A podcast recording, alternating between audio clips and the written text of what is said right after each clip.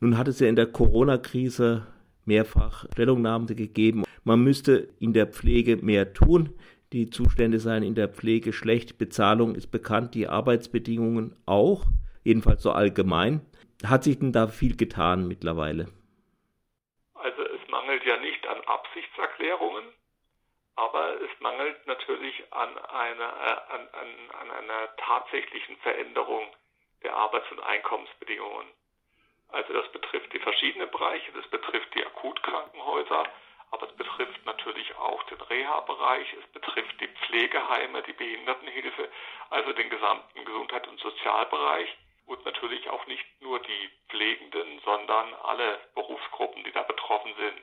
Also das, was es jetzt gelungen ist, diese Anerkennungsprämie von 1500 Euro wenigstens im Pflegebereich einmalig durchzusetzen, das ist gut und das ist eine Anerkennung, aber das tut natürlich nicht im geringsten die notwendige langfristige Verbesserung der Einkommensbedingungen ähm, darstellen. Dazu brauchen wir Tarifverträge.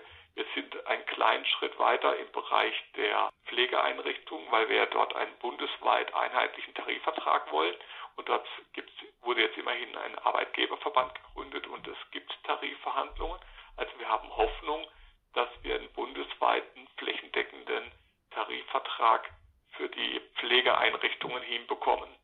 Ein anderer Bereich äh, ist neben den Tarifierungen ist ja die Personalbemessung. Wir sagen ja schon lange, dass wir eine bedarfsgerechte Personalbemessung in den verschiedenen Bereichen des Gesundheitswesens brauchen.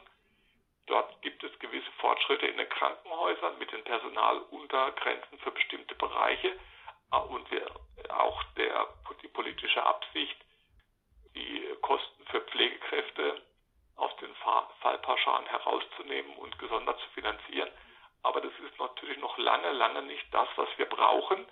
Verdi hat zusammen mit den Krankenhausarbeitgebern, mit der DKG, äh, einen Vorschlag auf den Tisch gelegt für eine Pflegepersonalregelung 2.0, also für eine Personalbemessung in den Pflegebereichen der Akutkrankenhäuser. Vorschläge liegen auf dem Tisch, die müssen halt jetzt nur politisch umgesetzt werden.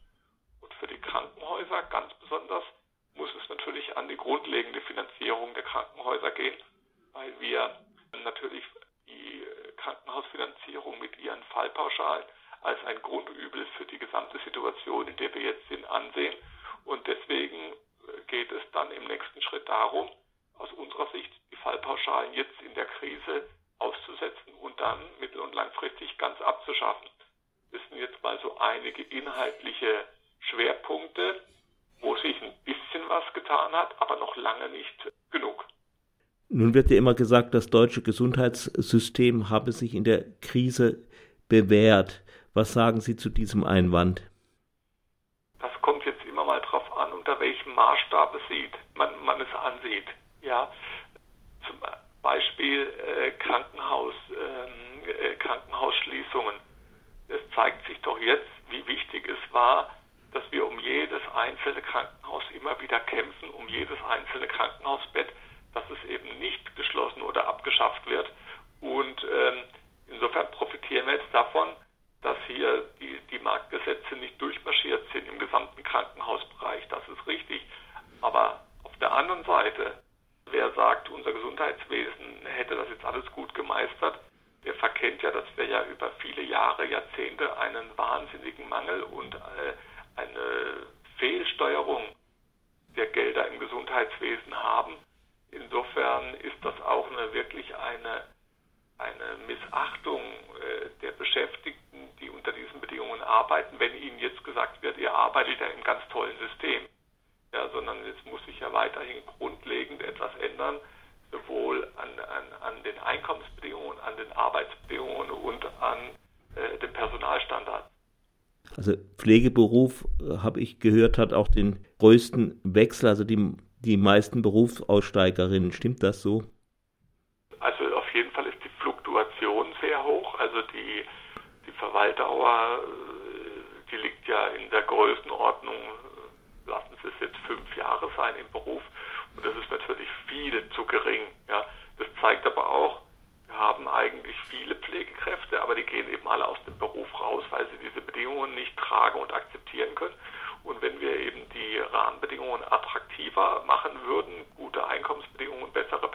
Schlüssel und so weiter, dann würde vielleicht auch äh, die ein oder andere Pflegekraft wieder zurückkommen.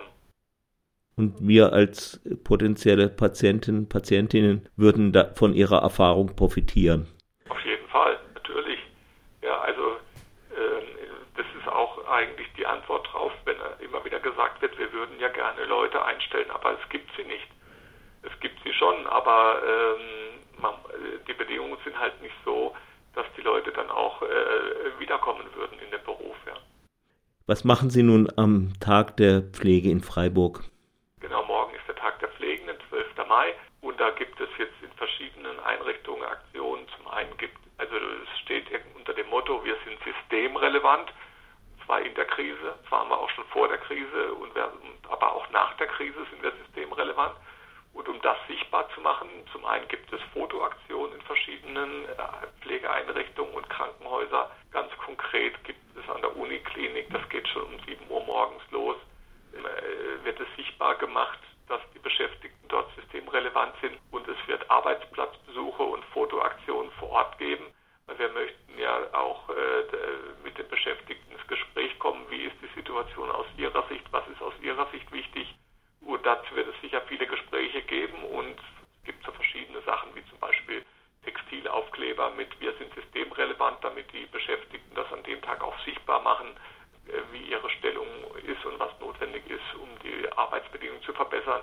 Das ist in der Uniklinik so, es wird in einigen Pflegeheimen laufen. Wir werden als Verdi jetzt zum Beispiel auch ganz konkret äh, im Elisabethenheim in Müllheim präsent sein, morgen Mittag. Das ist eine Pflegeeinrichtung des evangelischen Sozialwerkes. Oder dann auch am Nachmittag in Altbruck am Hochrhein vor einer Pflegeeinrichtung des ASB